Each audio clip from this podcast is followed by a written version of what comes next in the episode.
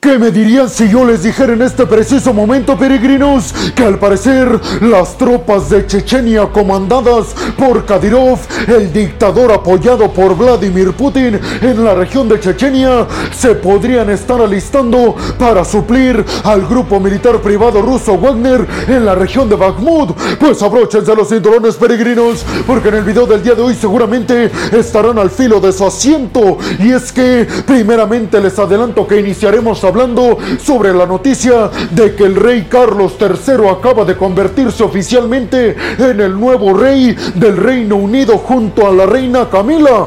Pero más adelante también les hablaré a fondo sobre lo que ya les adelanté, precisamente sobre lo que se dice al respecto de la retirada del grupo militar privado ruso Wagner de la región de Bakhmut y también lo que hay alrededor de que supuestamente las tropas de Kadyrov en Chechenia están alistando ya para suplir el aparente escape de las tropas de Wagner de Bakhmut. Aguarden peregrinos porque más adelante les hablaré a fondo de estas dos noticias y les diré quiénes estuvieron presentes en la coronación del rey Carlos III y sobre todo si hubo manifestaciones de los británicos en su contra más que nada para saber si están a favor o están en desacuerdo de que se mantenga toda la estructura de la corona británica.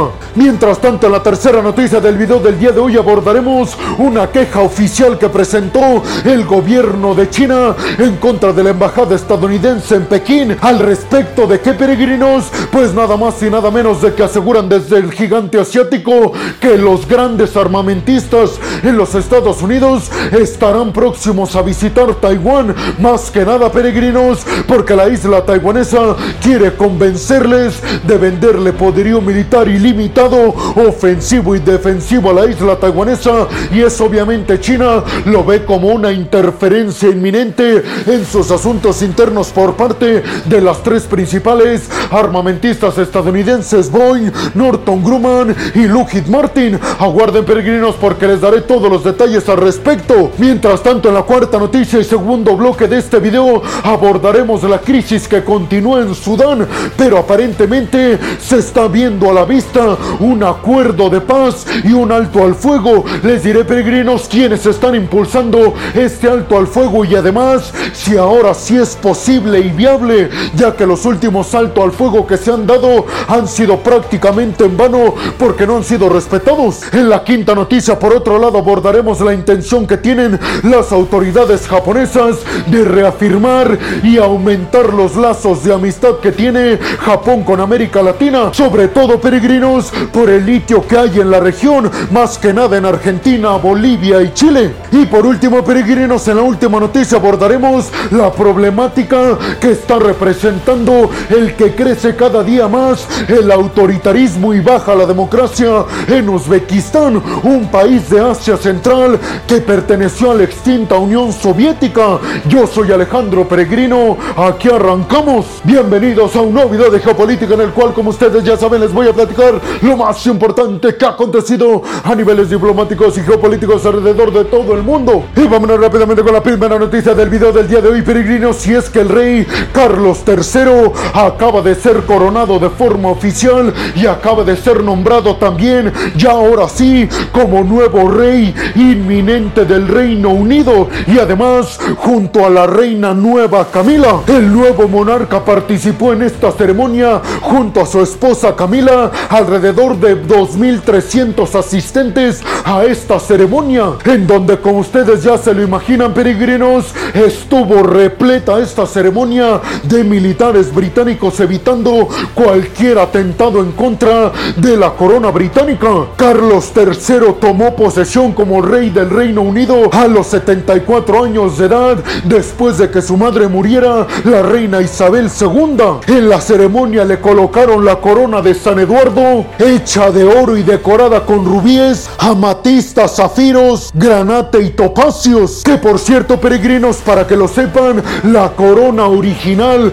que tiene todos estos lujos únicamente la podrá portar el rey en su día de coronación. Para sus próximas apariciones en público, única y exclusivamente podrá portar una réplica de la corona original. Y aunque hay que decirlo, peregrinos, la mayoría de los británicos están absolutamente y completamente de acuerdo en mantener al menos simbólicamente la corona británica, pues aunque esto sucede, algunos británicos se manifestaron en contra de lo que representa el imperialismo británico, que dicen ellos es representado precisamente por la figura del rey y la reina. En la ceremonia peregrinos, como ustedes seguramente ya lo saben, participaron la crema innata de la geopolítica internacional, líderes europeos, líderes suramericanos, centroamericanos, asiáticos y de todo tipo, menos quienes creen que estuvieron peregrinos. Efectivamente, Vladimir Putin y Xi Jinping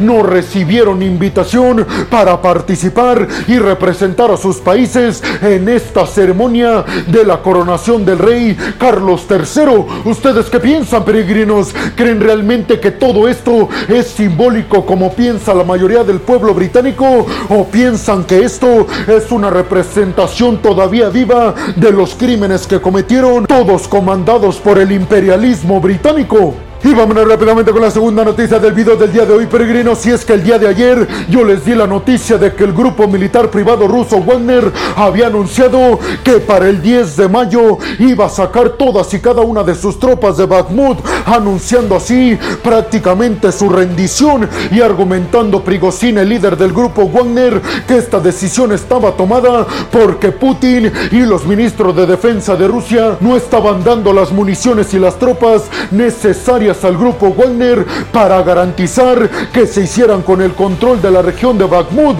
Y dijo Prigozhin, nosotros nos vamos inmediatamente porque no vamos a estar aquí únicamente arriesgándonos físicamente a la espera de municiones por parte del Kremlin, pues acaba de dar a conocer peregrinos que las tropas chechenas encabezadas por Kadyrov, el autoritario que lidera Chechenia y que es muy cercano a Vladimir Putin, acaba de anunciar que Chechenia va a suplir aparentemente a las tropas del grupo militar privado ruso Wagner en la región de Bakhmut, que recordemos peregrinos, las tropas chechenas son conocidas precisamente por las atrocidades que cometen en combate. Al parecer hasta estos momentos han dicho en relaciones internacionales que las tropas chechenas encabezadas por Kadyrov están ya absolutamente de acuerdo en suplir al grupo Wagner en Bakhmut. Sin embargo, también hay que decirlo, peregrinos, esto no es 100% positivo para Vladimir Putin. Y ustedes se preguntarán, peregrino,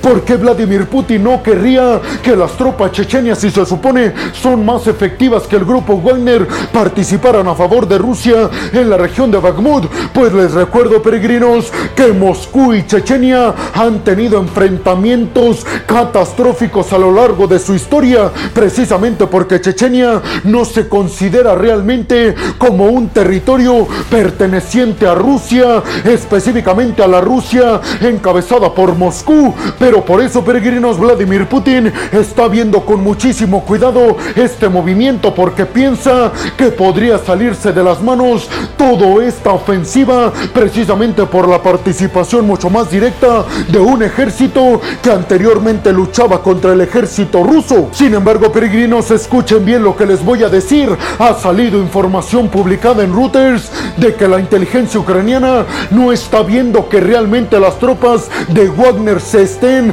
retirando de Bakhmut. Además, la inteligencia ucraniana recalcó que en las últimas horas han estado lanzando por lo menos 500 rondas de artillería de todo tipo, lo que está evidenciando según el ejército ucraniano que no es cierto esta versión de que Rusia no está mandando las municiones necesarias. Por eso de alguna forma Ucrania se lo está tomando con muchísimo cuidado porque dicen esto podría ser una estrategia en nuestra contra. Pero si vemos el mapa en un nivel macro, peregrinos, podríamos pensar que lo que está evidenciando todo esto es una disputa gigantesca por el poder en Rusia, por parte obviamente de Vladimir Putin, Prigozhin, y ahora parece que también se le va a sumar a esta disputa Kadyrov, el líder checheno. ¿Ustedes qué piensan, peregrinos? ¿Creen realmente que las tropas chechenas encabezadas por Kadyrov estén listas para sustituir a las tropas de Wagner encabezadas por Prigozhin, creen que en el dado caso de que esto se concrete es una buena jugada para Vladimir Putin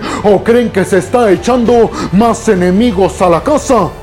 Y vámonos rápidamente con la tercera noticia del video del día de hoy, peregrinos, que tiene que ver con que desde el gigante asiático acaban de enviar una carta con una queja formal a la Embajada de los Estados Unidos en Pekín.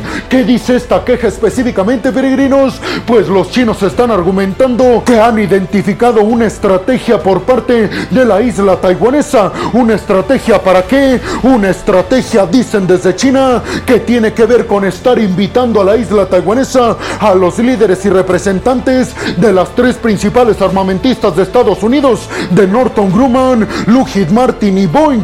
¿Para qué los están invitando a la isla taiwanesa, peregrinos? Pues están analizando desde el gigante asiático que esto es para convencerles de vender poderío militar a la isla taiwanesa. Al final de cuentas, dice China, estas empresas lo que buscan son los fines de lucro, pero queremos que los Estados Unidos, en el dado caso de que Tsai Ing-wen, la líder taiwanesa, los convenza de vender poderío militar a la isla, en ese momento el gobierno de los Estados Unidos detenga estas transacciones. Sin embargo, hay que decir que la embajada de Estados Unidos en Pekín todavía no responde. Lo que sí ha dicho Estados Unidos, y eso ustedes ya lo saben, peregrinos, es que están absolutamente a favor de vender cada vez más y de forma más rápida poderío militar defensivo a la isla taiwanesa para que le pueda hacer frente a cualquier intención por parte del gigante de invadir la isla y así romper el status quo de un gobierno democrático y liberal en términos económicos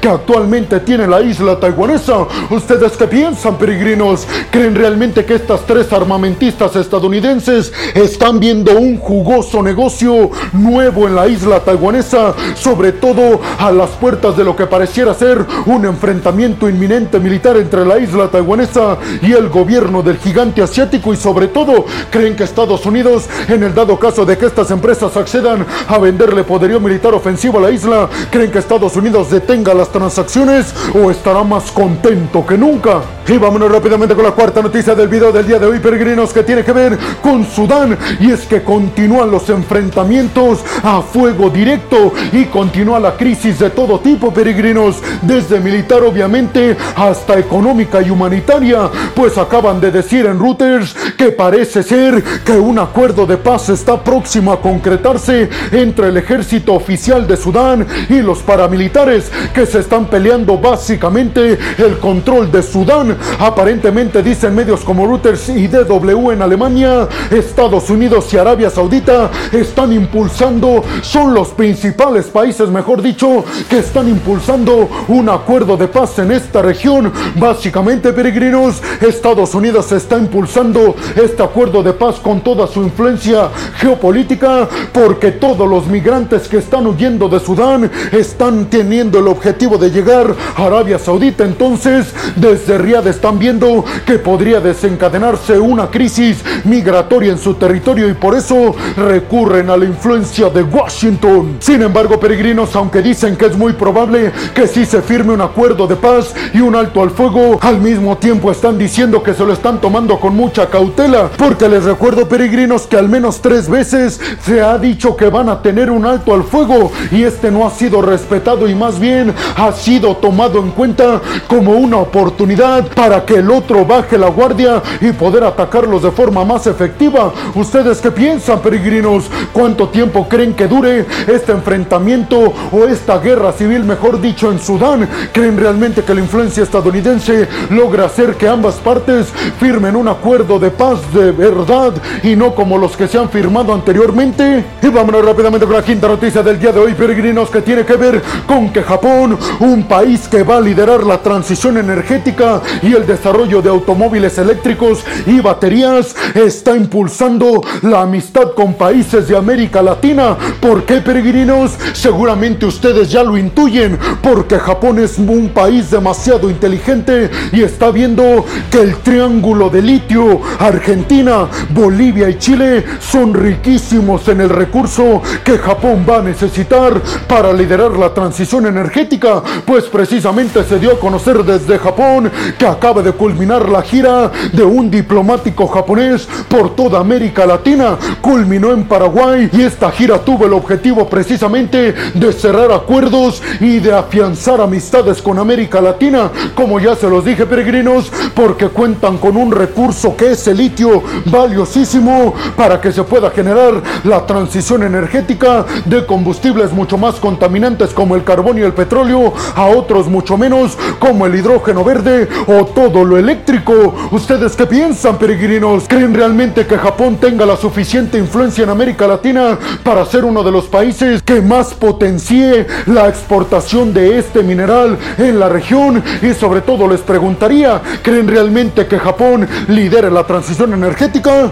Y vámonos rápidamente con la sexta y última noticia del día de hoy, peregrinos. Y es que Mirziyoyev, el presidente de Uzbekistán, acaba de afianzarse más y más control del Estado. Y es que se acaba de dar a conocer, peregrinos, que el 90% de los uzbecos votaron para que el presidente en turno tenga mucho más control y poderío militar y además para que pueda llevar a cabo reelecciones nuevamente en el país. Lo que significa, peregrinos, que Uzbekistán cada vez más se está yendo al camino del autoritarismo como Rusia y como China y está alejándose de las democracias y de las libertades individuales como otros países como Kazajistán que parecen llevar el rumbo de la democracia y de todos los valores occidentales. ¿Ustedes qué piensan, peregrinos?